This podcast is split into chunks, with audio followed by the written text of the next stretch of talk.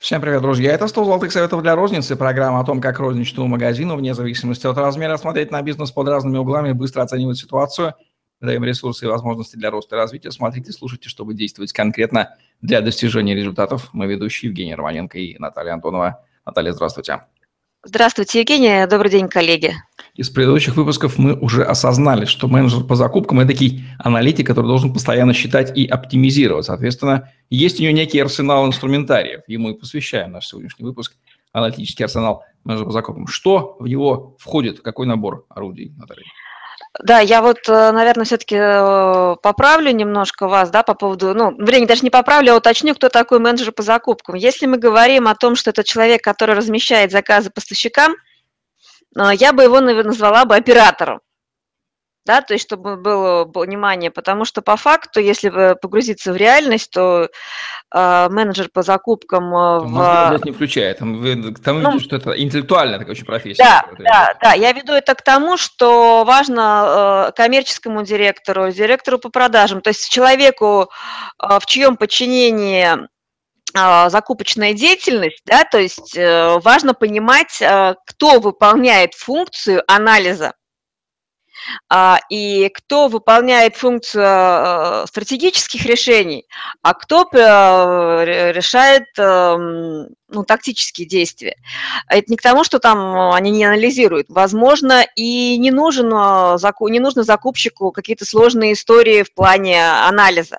Важно, чтобы у закупщика на допустим, коммерческий директор, то есть сделал, был сделан анализ и был дан четкий инструктаж. Каков бюджет закупок, какие нормы оборачиваемости, на что опираться.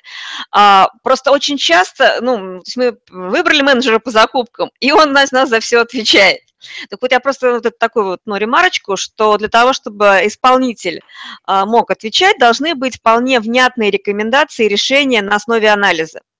Не нужно ожидать, что там кто волшебным образом менеджер догадается, что есть там какие-то показатели оборачиваемости, страховой запас и так далее, и так далее. Это либо получается командная работа отдела, руководителя совместно с исполнителем, либо у нас будет постоянный форс-мажор, а менеджер по закупкам будет менеджером по разруливанию форс-мажора. Ну, либо розница будет страдать. Это такая небольшая ремарка. Вот. А возвращаясь к арсеналу как совокупности методов, я бы поделила их на две группы. Это методы, которые, ну, то есть то, что мы смотрим ежедневно, еженедельно, а, и то есть то, куда обращаем свое внимание, и, скажем так, как более такие стратегические и э, нормативообразующие. Вот ежедневные методы э, анализа, это виды анализа, это мы анализируем товар без движения, то есть что у нас есть на складе, что за период там за неделю, за месяц, за квартал вообще не продалось. Смотрим, что это за позиции, откуда они у нас взялись, почему, ищем причины. Смотрим по объектам, по, магазин, по каждому магазину, по складу, ищем причину возникновения. Смотрим, на, вот, кстати, могу сказать, что один кейс из моей личной практики, я когда принимала э, сети из 24 магазинов, как коммерческий директор, э, смотрела показатели оборачиваемости, ну, был у нас в нормативах, а и товар без движения. И получилось так, что э, в мае закупленные водки, э, водки, которые, водки, которая была закуплена в декабре перед Новым годом, нам бы хватило до Нового года, следующего Нового года. И такая история была практически во всех магазинах сети. А, и думаю, опа, она вот интересная история. Что же это такое? И то есть э, вот просмотр товара без движения, то есть там были а, закуплены позиции ну, э, линейка товаров перед Новым годом. А получилось так, что вот по этому контракту часть вообще просто стояла прям мертвым грузом. А это была водка, которая размещалась на палетах. А, и э, вместе с хорошо продаваемой поставщик очень хорошо нам там напродавал то, то что не нужно было.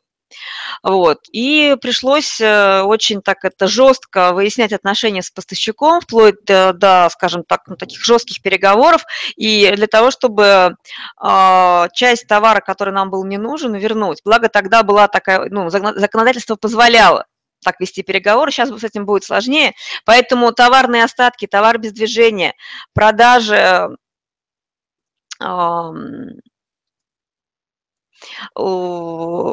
ежедневные продажи, еженедельные продажи нужно отслеживать по, по факту, не допускать. Сейчас в связи с введением закона о торговле разбираться с поставщиками в, э, в разговоре прошлых периодов не актуально. Поэтому вот э, оперативный учет э, товара без движения, товарных остатков, текущих продаж по товарным категориям, по поставщикам, по магазинам – это важнее, наиважнейшая функция менеджера по закупкам. Не покупаем ничего ненужного, не создаем себе проблем. И, э, пожалуй, это большую важность и значение имеет для средних фирм и небольших, у которых нет а, административного ресурса и силового плеча воздействия на поставщика. А, это будут наши убытки с вами, если мы это будем допускать. А если мы берем вторую группу аналитического арсенала, которая связана с стратегическим, скажем, таким, ну, положением, то я бы отметила следующие э, виды анализа. И сразу проговорю, как часто он проводится. Это АБЦ-анализ. Желательно делать его как минимум по двум параметрам э, и ранжировать ассортимент по прибыли э, и по обороту по, на основе принципа Паретта. Можно смотреть э, прибыль и оборот в штуках и в рублях, ну, в смысле, э, еще смотреть на штучные продажи при ранжировании. Можно закладывать еще показатели оборачиваемости на отдельные позиции. То есть можно усложнять анализ, но рекомендуется это делать не реже, чем раз в месяц. XYZ анализ, это он показывает уровень стабильности продаж на, на товарную группу, на единицу товаров. А, делается по позициям ежеквартально или на сезон. Если это сезонная товарная группа, мы смотрим по сезонам. И э, так называемый совмещенный ABC XYZ анализ, который э, учитывает два фактора. Это сочетание вклада товара в оборот или в прибыль и стабильность продаж. Не реже, чем раз в квартал.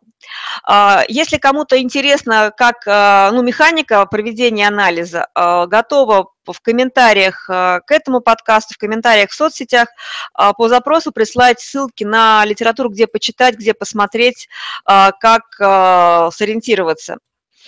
Про оборачиваемость товарных запасов мы говорим о том, что делаем этот отчет не реже одного раза в месяц.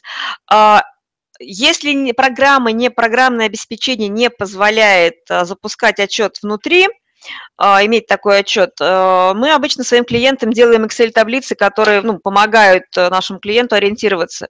Вот, и программируем э, в Excel исходя из его параметров, его вводных, вот как ему ориентироваться на основании этого отчета. Очень помогает, если бизнес, ну, скажем так, часто, закуп, часто производятся закупки, и если а, а, собственник сам, и жнец, и дудец. то есть, когда, много, когда выполняется много функций, очень хорошо, ну, таблица как структурирует, то есть она является маяком, тем более он сам ей пользуется, он ориентируется. То есть здесь проще структурировать свои закупки и принимать э, свои ну, решения по э, небольшому бизнесу.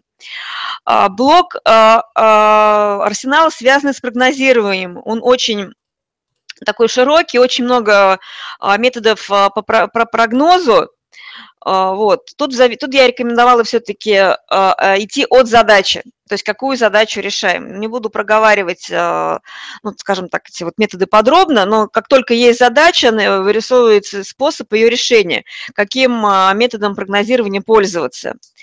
Другой метод – это определение точки э, перезаказа и как спланировать выявление страхового запаса. Раз в квартал я бы это делала, либо в зависимости от того, как а, а, меняется если меняется формат сети, если меняется, ну, производится ребрендинг, то есть что-то серьезно меняется, что может повлиять на процесс закупок и продаж. А, модель оптимального заказа товара. Ее разрабатывают раз в год, когда утверждается мат ассортиментная матрица, пересматривается график а, ну, контракты с поставщиками. Часто бывает, э, что договорная работа с поставщиками идет в течение года, да, тогда просто по каждой, ну, скажем так, э, товарной а, по, по каждому контракту вырабатывается свой, э, свой способ моделирования заказа, работы с этим поставщиком. Жизненный цикл товара, а, это по мере ввода-вывода товара а, в ассортимент. Здесь очень важно, то есть не заводить уже мертвые позиции, которые ну, рынку не нужны. И э, анализ по параметрам влияния тоже делается при вводе новых товаров. То есть тут важно учитывать, э, наш, ну, то есть как повлияет новый товар на уже имеющийся ассортимент, нужен ли он вообще в ассортименте, а, и то, э, сколько, э, сколько брать э, нового товара, объем закупки нового товара. То есть там несколько задач, которые решает анализ по параметрам влияния. То есть мы анализируем товарную категорию, куда заводим, либо мониторим рынок. То есть это задача многофакторная и сложная, и при ее решении учитываются несколько переменных и факторов влияния. Вот. А, в качестве рекомендаций, конкретных рекомендаций, что можно и нужно делать а, менеджеру а, либо руководителю, который хочет управлять а, закупками. Я обычно рекомендую контролировать бюджет закупок, то есть нормировать и контролировать сам бюджет. Это нормировать запасы и планы продаж, выставлять планы продаж, анализировать с фактом проводить регулярную инвентаризацию с корректировкой остатков и отделять э, товар, который можно продать, от бракованного неликвидов, то есть чтобы в масштабе э, крупного предприятия не находиться в неведении, что у нас как бы товар есть, но мы его продать не можем. А, контролируемая ротация ассортимента и понимание, какие товары в ассортиментной матрице основные, а какие взаимозаменяемые, какие аналоги а, если мы региональная, ну, вернее так, если мы сетевая компания, да, то есть если мы работаем в мультиформатной сети, а, распределять а, товар, а, чтобы так, чтобы в магазин попадал товар только его формата. Э, здесь инструмент – это внутренние прайс-листы, это, это контролирование и стандартизация выкладки, и э, централизованное управление ассортиментом, э, стратегическим ассортиментной матрицей и контрактами. Э, ну, если очень коротко, то вот так. Если какие-то вопросы возникли, Евгений, готова по ходу ответить. Да, у меня возник вопрос. Получается, что менеджер по закупкам – это человек, ну, в общем, как минимум с высшим образованием и с хорошими аналитическими данными и владеющим инструментарием. Такие люди, их вообще где-то учат или они интуитивно когда эмпирически вы, вырисовываются, вы, не браковываются, вылупливаются из товароведов и прочих. Ну, есть э, два, скажем так, два, два, две категории менеджеров по закупкам. Те, которые, как вы сказали, вылупливаются из, даже я бы не сказала, из товароведов, они очень часто из продавцов и администраторов вылупливаются а, небольшие... Обнаруживают такие да, свойства да, да, у себя. Да, особенно, ну, не то чтобы они обнаруживают, просто партия сказала надо, комсомол ответил есть. А розничная торговля – это, возможно, одна из таких областей, где можно сделать очень быстро, стремительно карьеру, если ты четко знаешь, э, что происходит в магазине как решать эту задачу. Так вот, сделав карьеру, вырастив о себе э, товароведа, закуполога из администраторов, это, ну, вот, э, это самые большие риски, что человек, он вообще не понимает, про что это, что такое нормативы, что такое а, ну, бюджет. Скучные, достаточно вещи, хотя очень важные, ну, это как вот, ну, вот математика. А, да, но они не то чтобы скучные, а просто без них это будет это, непонятно, кто на кого работает, э, мы на компанию или мы на поставщика, то есть, мы, э, вернее, мы можем быть мальчишами-плохишами в таком формате, если не считаем и не нормируем. И очень часто бывает что? Что аналитическая функция формально перено... Э, лежит, э, вернее, формально лежит на закупологе, на менеджера по закупкам, а по факту ее выполняет управляющий магазина. Но ну, э, управляющий, который помимо этого отвечает еще и за переговоры, за контракты, за персонал, и по факту ее мало кто вообще выполняет. И потом у нас вырисовывается дефицит и неликвиды, и излишки. Вот. Что касается крупных компаний э, сетевых, да, там по факту есть отделы закупок, э, есть э, профессиональные закупщики, и, как правило, это люди с математическим э, складом ума, это, ну, то есть это с математическим образованием, это математические модели в экономике, это, то есть маркетологи, которые которых можно адаптировать под закуп, ну, закупщиков. То есть вот, скажем так, персонал, а, люди для этой выполнения этой функции есть, просто а, на этапе роста из небольшой компании в серьезный, очень сложно а, вот эти риски учесть, да, то есть мы-то вроде готовы растить, растить внутри, но, на мой взгляд, а, очень важно понимать, кто способен выполнять ту функцию, ту задачу, которую нам необходимо решать. Получается, что мы растем снизу вверх, ну, когда растешь снизу вверх, очень тяжело в тот момент, а, когда ватерлиния по рискам, а, скажем так, из ремесленничества нужно перейти в мастерство, вот. Э, в плане закупок это очень важно, да, вы правы. Ну, слушай, розничная торговля – это та область, которая, несмотря вроде бы на кажущуюся для обывателя простоту, это место приложения огромного аналитического арсенала и mm-hmm. мировоззрения человека с математическим образом мышления, поэтому студенты математических или около математических факультетов вузов специальности welcome в розницу, там вы найдете такой простор для приложения своих к реальному миру, причем где реальный мир – реальные действия, реальные цифры превращаются в деньги сразу, вы это увидите. То есть там просто призыв сделаем сейчас. Идите, идите в розницу, сделайте карьеру, потому что там уровень того бардака, мы понимаем, какой там царит. Казалось бы, задача, в общем-то, оптимизации товарных потоков, но она простая для студента достаточно. Бери, считай, оптимизируй, снимай показатели.